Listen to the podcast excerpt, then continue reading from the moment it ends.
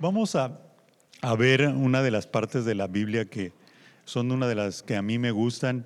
Yo, las comento, yo lo comento como si fuera, eh, usted ha oído de los deportes, ¿no? Los diferentes, eh, sea, sea en el, el, fútbol americano, el fútbol soccer o el béisbol.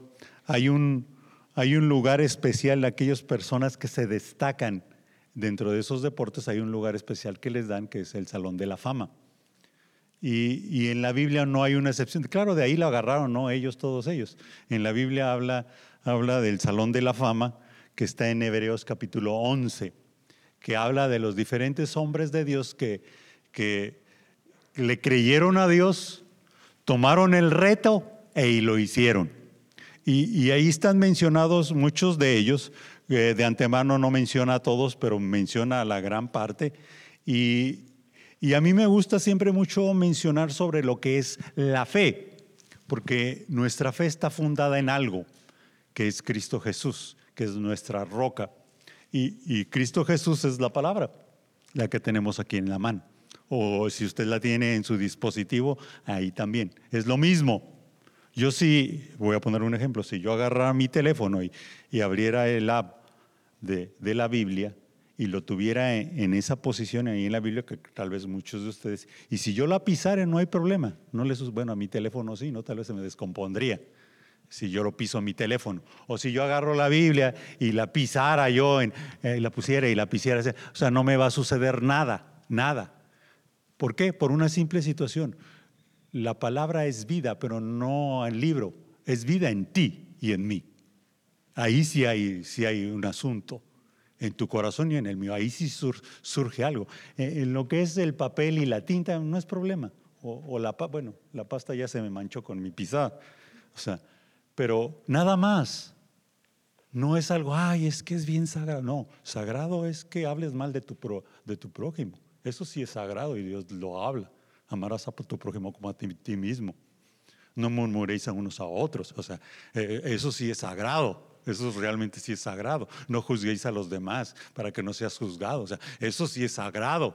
Eso sí, sí debe ser algo, algo importante. No, no el libro. Lo que dice el libro, eso sí. Eso sí. Es una gran diferencia. Y, yo creo que, que tú y yo podamos entender hoy de lo que es la fe. ¿Alguien me puede repetir lo que es la fe? Versículo 1 de capítulo 11. Este es muy conocido, es, muy... No me lo hagan como murmullo. alguien que se ponga así de pedido, yo lo, yo lo digo. Gracias. No se amontonen, de uno por uno, de uno por uno. ¿Quién se anima?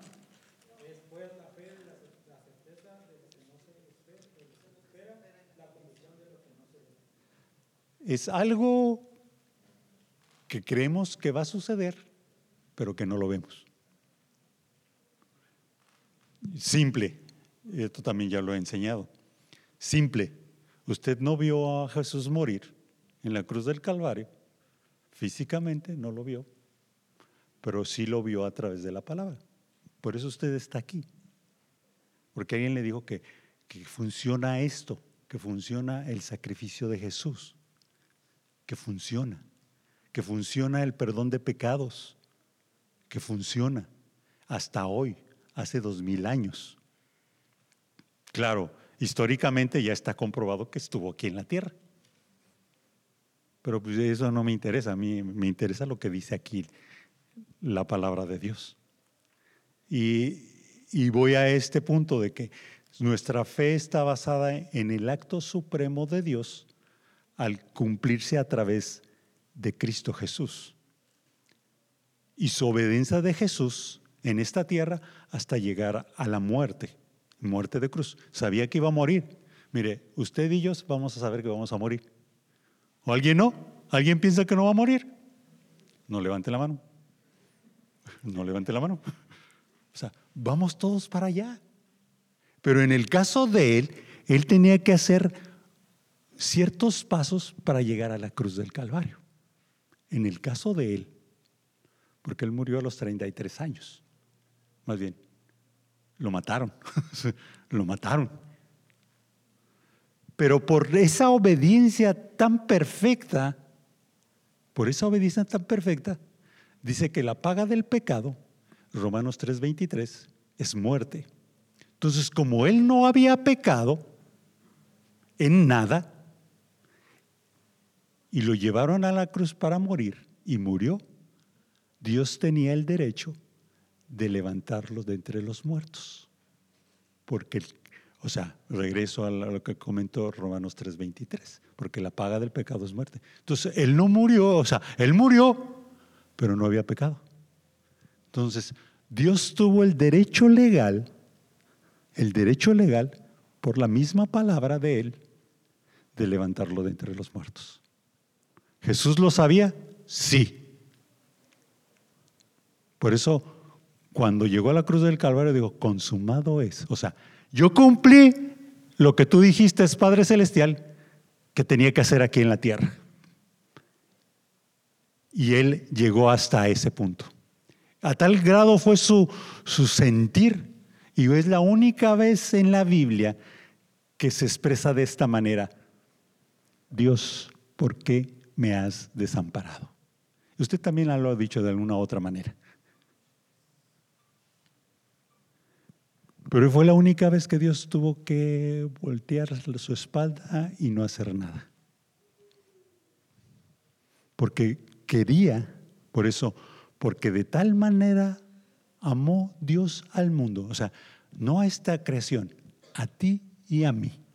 Te amó de tal manera para entregar a su Hijo. Voy a hacer este ejemplo bíblico un ejemplo bíblico. ¿Por qué creen, por qué creen que le dijo a Abraham Dios que sacrificara a su único hijo?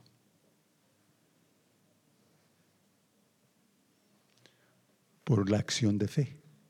Era su único hijo. Ah, y él tenía una promesa de Dios diciéndole que iba a ser padre de multitud de gentes.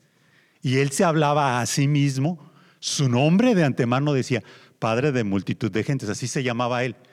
¿Cómo te llamabas? Le decían a padre de multitud de gentes. ¿Y a dónde están todos tus hijos? no nada más tenía uno. Y luego Dios le pide ese hijo. Y al pedirle ese solo hijo, Dios obedece. Perdón, Abraham obedece y lo hace. Voy al ejemplo.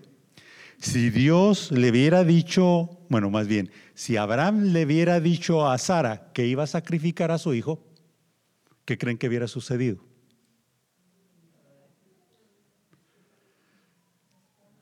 ¿Qué creen que hubiera sucedido? Ahí voy, no estoy haciendo suposiciones, esto hubiera sucedido. Conozco a las mujeres. Poquito, poquito, poquito, poquito. Primero hubiera matado Sara a Abraham para que se llevara a su hijo. Así de sencillo. Ay, no, se me queden viendo así mujeres, porque sí es cierto. Sí es cierto. Que no le toquen un pelo a su hijo o a su hija, ¿no? O sea, por eso Dios no se, no se dirigió a Sara, se dirigió Abraham. Y Abraham no agarró, mujer, me voy a ir al Moriat y voy a sacrificar a nuestro hijo. Tampoco le dijo él. Se quedó calladito. Dijo, mi hijo y yo vamos a hacer sacrificios allá donde nos dijo Dios. Y, Abraham, Abraham y... Ven, Germán. Yo soy Abraham. Yo soy Abraham. Te fuiste muy allá. y este es mi hijo Isaac y me lo voy a llevar a sacrificar. Entonces iban los dos, íbamos los dos caminando, iban Abraham y, Isaac. Y, Isaac le preguntaba, ¿dónde está el carnero que vas a sacrificar? Dios proveerá. Y le dijo tres veces de, camino, oigan, como de aquí a, Tijuana, caminando. Iban con sus burrillos y, y el ciervo, y iban hacia Tijuana, ¿no? Bueno, iba yo con, hacia Tijuana para ir a sacrificarlo a, Isaac, a sacrificar a Isaac.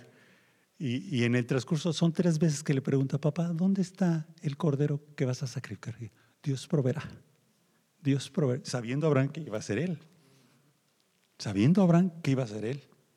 Ya después en el camino le dijo, es que tú vas a hacer el, el sacrificio, tú vas a ser a quien voy a sacrificar. ¿Saben que no se resistió Isaac? No se echó a correr. Ah, yo no, yo no quiero. Él entendió la voluntad de Dios que le había dicho y respetaba y honraba a su padre terrenal.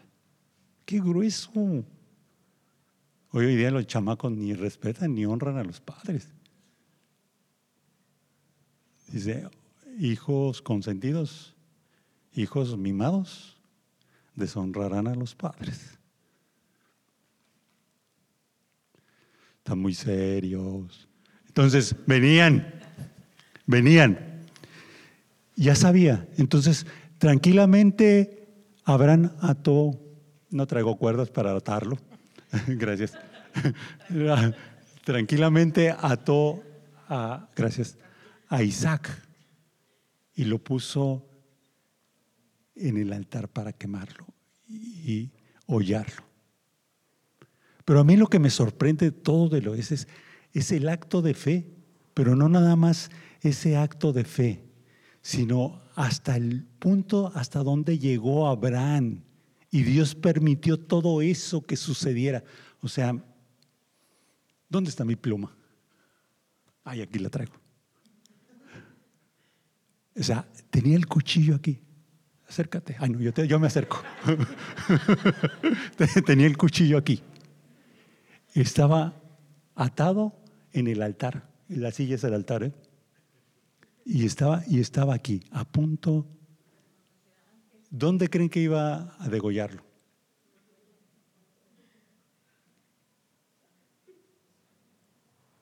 Estaba a punto. Y digo, alto, alto, espérate, espérate. Llegó a ese punto Abraham. Dice en el libro de Hebreos, capítulo 11, que aún Abraham pensaba que aunque lo matara, Dios lo iba a resucitar. ¡Wow! Esa es fe. Lo creía de esa manera y por eso llegó el ángel y dijo, no, no le toque su vida. No le toque su vida y el Dios proveerá. Estaba el carnero atorado ahí en ese. ¿Cómo llegó ese carnero? A ese lugar cercanito donde estaba el altar, ahí en el Moriad. Está igual que cuando Jesús le dijo a Pedro, ve al, allá al mar y el primer pescado que saques, ahí va a estar tu cuadrante y el, tu pago de impuestos tuyos y los míos. Ay, gloria a Dios por eso. de la misma manera de fe, el asunto con las bendiciones de Dios es nuestra fe. Abraham estaba seguro que hasta uno, aunque él lo matara a su hijo, iba a resucitar. Dios se lo iba a regresar. ¿Qué es lo que te ocupas que Dios resucite, que ya se te murió en tu vida? Hay, hay muchas áreas en nuestra vida que, que las dejamos pendientes porque no las queremos confrontar. No las queremos confrontar y son cosas que a veces Dios nos pide que las llevemos en sacrificio vivo delante de Él. Pero no lo queremos hacer ¿por qué? Porque nos duele. Falta de perdón. Que a lo mejor la persona ya se fue y faltó decirle que nos perdonara. ¿Por qué? Porque tuvimos problemas con la persona pero ya se fue. Ya no se lo pudimos decir y a lo mejor está ahí arraigado en tu corazón. Son heridas que ahí se mantienen. Y el único que las puede sanar es Dios. O raíz de amargura. Que a lo mejor alguna idea, algún proyecto, alguna situación se quedó y, y ahí estás dando vueltas como en el desierto, como el pueblo de Israel. Raíz de amor o rechazo. Yo a veces pues era el menor de la casa, ¿no? De, mis papás. Y el más chiquito. y el más chiquito. Entonces todos me agarraban de su puerquito, porque era el chiquito, yo no tenía otros. Y, eh, y, por lo mismo yo a veces con mis hermanos, por, por la manera en cómo me trataban, decía, híjole, porque soy el pequeño, ¿no?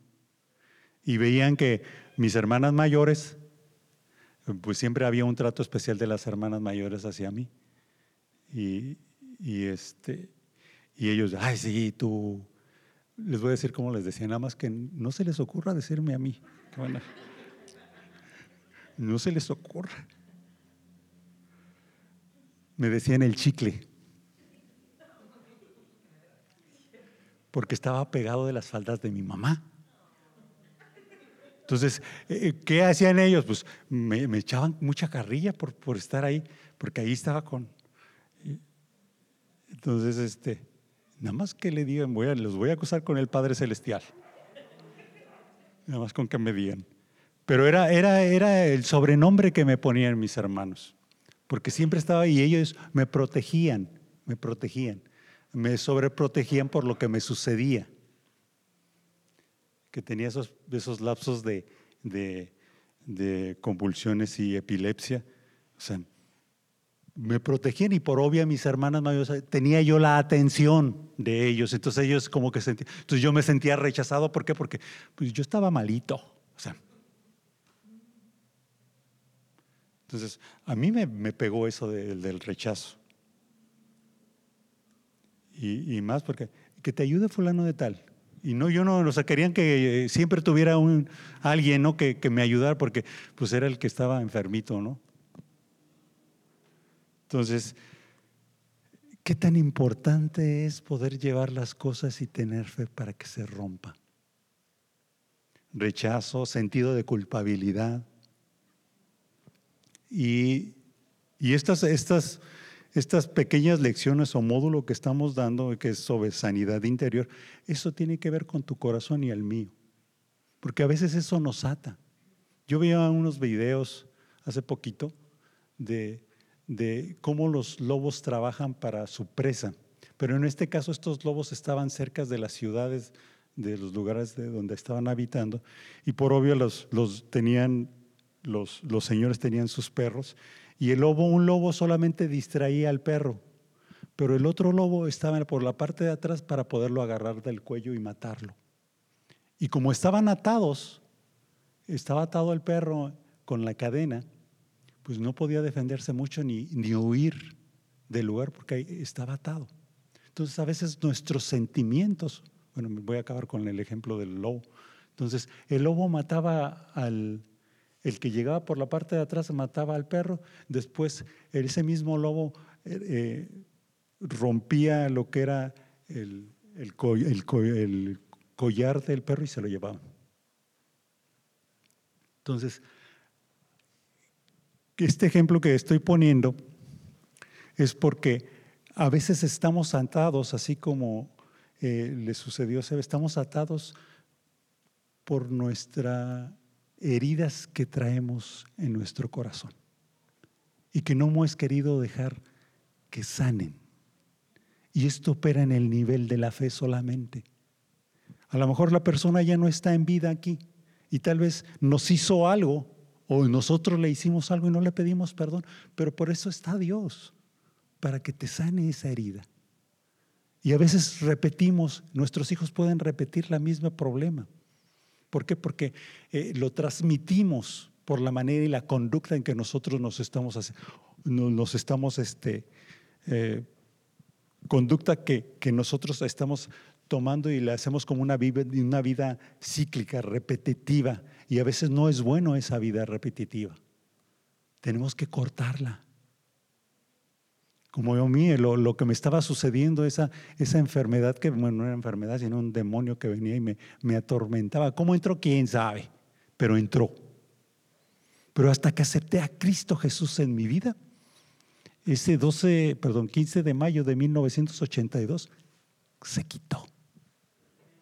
Se quitó. Y ese rechazo que sentía se acabó porque supuestamente porque me sentía rechazado por lo que me sucedía a mí. Y entonces, ay, pobrecito de mi hermano, oh, pobrecito. Se quitó. Ya después Dios me mandó bien lejos de con la familia y pues ya, eso también me ayudó. Entonces, cosas que tenemos que están dentro de tu corazón, ¿qué es lo que te ha dañado? ¿Qué es lo que te ha herido? Yo fui herido por mis papás, eh, pero ellos no se dieron cuenta que me hirieron. Yo por andar de escuchón. ¿Cómo se dice de escuchón? ¿Otra palabra?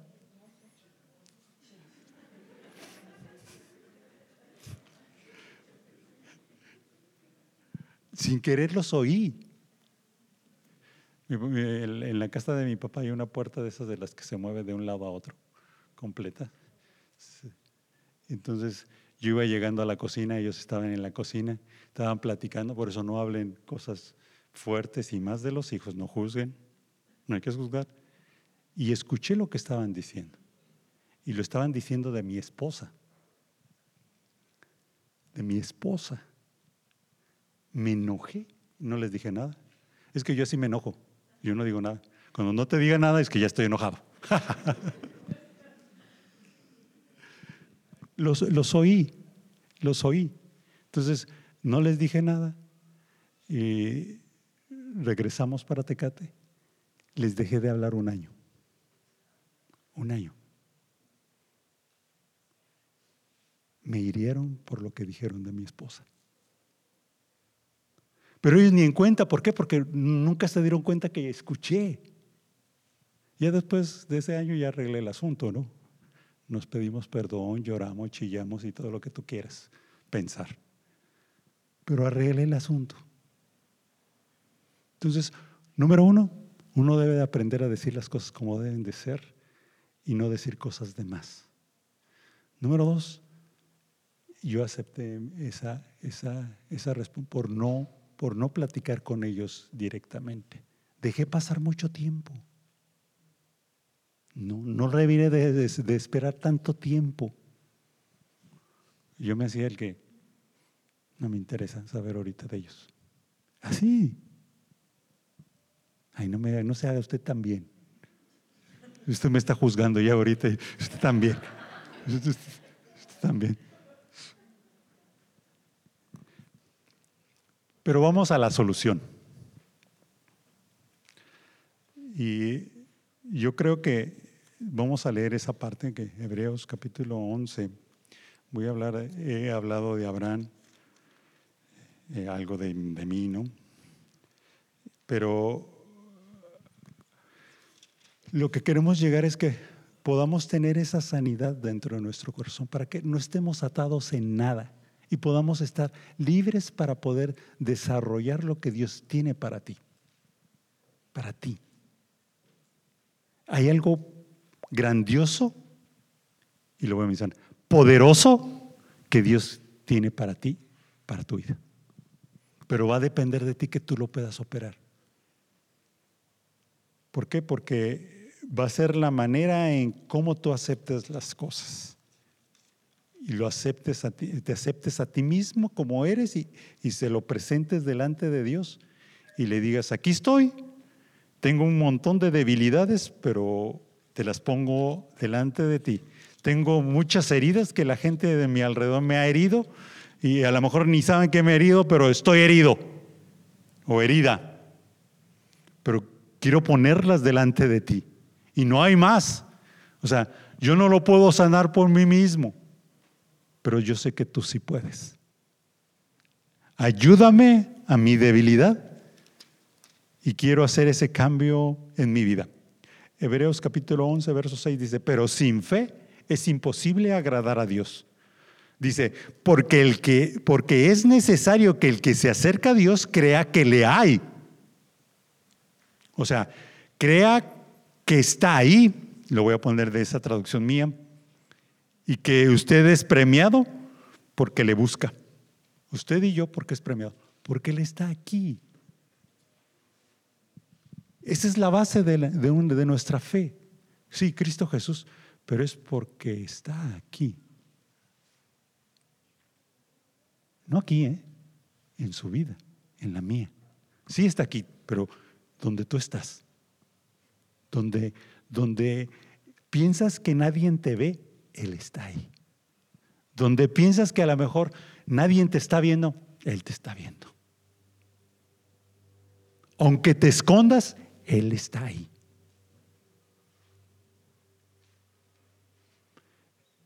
Dijo un jovencito, se cayó de las escaleras, era un segundo piso, se cayó de las escaleras y le dijo a su papá, papá, ¿por qué Dios no me cachó? Si me caí antes de pegarme, dice, ¿por qué no me cachó? Y le dijo el papá, muy sabio, le dijo, ¿sufriste una lesión grave? No, te protegió.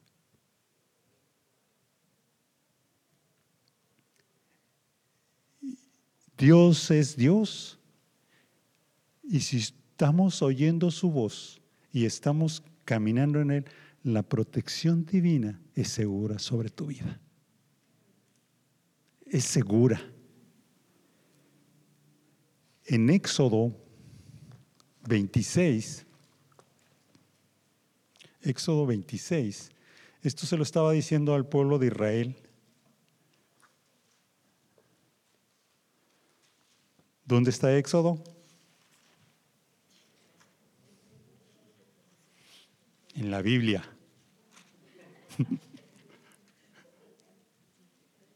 Éxodo.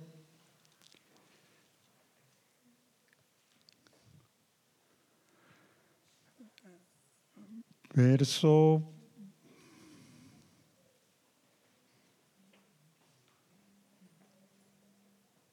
Qué bien.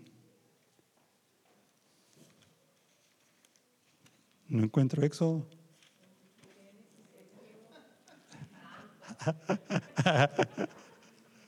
No, no encuentro el versículo que iba a leer. Pensé que era el 16, pero no.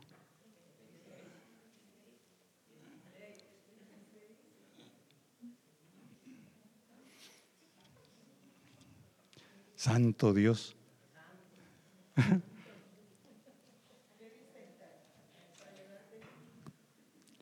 Déjenlo, voy a buscar en, en el Google. No se preocupen ahorita. Ahorita lo encuentro. ahorita lo encuentro.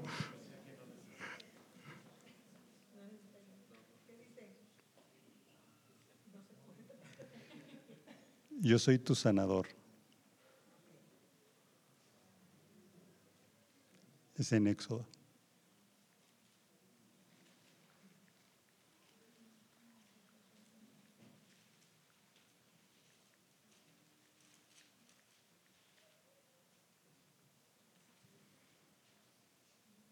¿Ya ven? Tampoco ustedes lo encontraron.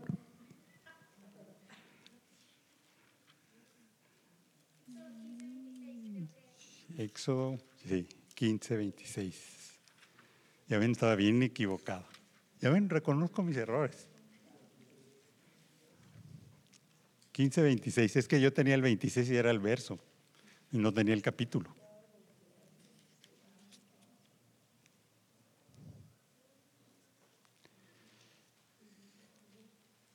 Dice, y dijo, si oyeres atentamente la voz de Jehová tu Dios e hicieres lo recto delante de sus ojos, es que lo leí hoy en la mañana y me quedé con el, el, 26, y este, e hicieres lo recto delante de sus ojos y dieres oído a sus mandamientos y guardares todos sus estatutos, ninguna enfermedad que envía a los egipcios te enviaré a ti, porque yo soy Jehová tu sanador. Pero vean, eh, son tres características. Si oyeres, enfocado, atentamente, enfocado o enfocada a la voz de Dios. Luego dice, e hicieres lo recto. O sea, no nada más es oír, sino es hacer. O sea, a la acción. Oír y hacer. Hacer lo recto delante de sus ojos, o sea, Él te ve en donde estés, lo que mencionaba hace rato. Y luego dice, y dieres oído a los mandamientos y los guardares todos sus estatutos, ninguna enfermedad, ninguna. ¿O alguna? Ninguna. O sea, ninguna. Entonces,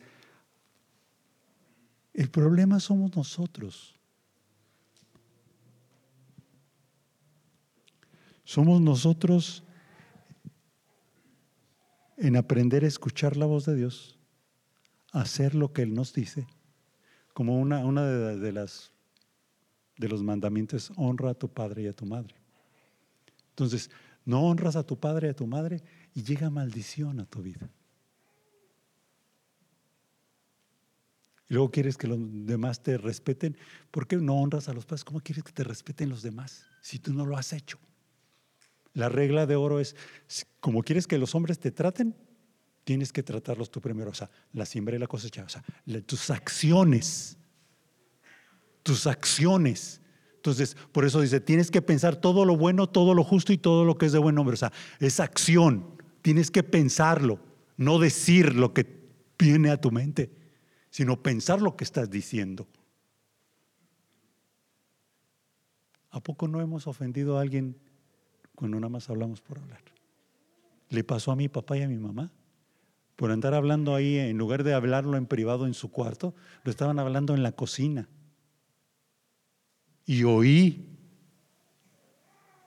Y ellos pensaron que no pasó nada, pero yo, me afectaron a mí por no saber dónde decir las cosas. ¿La cocina para qué es? O sea, es donde se convive la familia. Y si vas a hablar algo y con tu cónyuge o con alguien en privado, que sea en privado, en secreto, para no llegar a herir a alguien que pueda escuchar.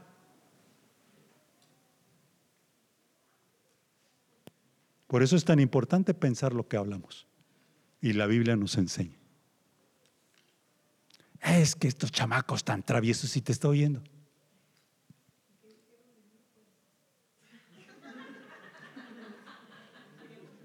Ay, María. María. María. ¿No puede entrar un cubrebocas, por favor? no es cierto. Eh, entonces, ¿qué tan importante es poder aprender a tener dominio propio en nosotros? Hasta para el hablar. Entonces queremos ser de bendición, es la manera. Si quieres, si quieres maldición. Yo me acuerdo, le dije eso a uno de mis hijos, le dije, si vas a pecar con todo, pues pécale. O vente y vamos a echarle ganas. Y se fue a pecar. se fue a pecar. Duró 10 años y ya llegó con chichón y chipote y llorando, pero regresó. Pero perdió 10 años. Pudo haber decidido, pues enséñame, papá. No. Hizo lo que nunca hice yo. Chamaco travieso.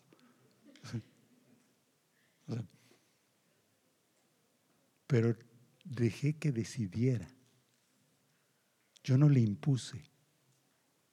Él tuvo que conocer al Señor Jesús de esa manera. No lo quiso de la buena, pues fue de la mala. Ese, es es lo que tenemos nosotros los que creemos en Cristo, la promesa de los hijos de promesa. Tarde o temprano van a llegar, pero van a llegar. E, es así. O sea, con chichones, con, sin ojos, sin mano, pero, pero llegan. Pero ellos quisieron así. En lugar de decir, no, lo vamos a echar O sea, vas a pagar el precio de todos modos. Pagas el precio para vivir como hijo de Dios y vivir conforme a la palabra de Dios y vivir conforme a lo que la voz de Dios ha establecido y caminar en él. Es difícil, sí, pero también es difícil andar en el pecado. Vas a pagar un precio bien alto, tu propia vida y eterna. Aparte. Son dos tipos de pagos que vas a hacer. Y ni modo, o sea, pero vas a sufrir, sí. ¿Vas a sufrir acá? También. o sea, pero esto va a ser glorioso al final porque vamos a estar en las bodas del Cordero. Gloria a Dios.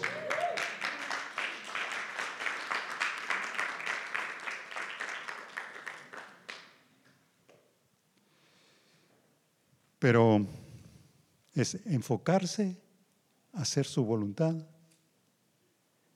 y atesorar como algo que es valiosísimo la palabra de Dios. Esto. Por eso te digo que el libro no es el problema. O sea, es cuando tú lo pones en tu vida y lo en acción, eso sí, eso es algo sagrado, es algo consagrado. Por eso es, por eso es malo que tú critiques a los demás, es malo que hables de los demás, es malo, porque ellos son consagrados santos, los que están viviendo conforme a la palabra. En el trabajo me critican un montón, porque, porque dicen, uy, ya traes otro carro, dice, de seguro estar bien los, los diezmos. Así me dicen. Así me dicen. Si van a estar bien los diezmos, dice, ya traes otro carro, dice. Y uno del año, dice. O sea, si hay, le digo, pues si crees que es así, le dije, abre tú una. Y trabaja y vas a ver, vas a ver si, si, si es así. Y se me quedó con unos ojotes. Pues trata de abrir tú una, haz una, a ver si puedes. Entonces, la gente siempre va a estar criticando lo que haces, pero no importa. Si es de Dios, permanece siempre, escuchando la voz de Dios y tú sigues. Tú sigues, no importa. Dios es Dios, Dios confirma su palabra, Dios hace su palabra y solamente uno obedece. ¿Es fácil obedecer? No. No. No. Pero cuando tú dispones de obedecer, sí. Sí. Vamos a ponernos de pie.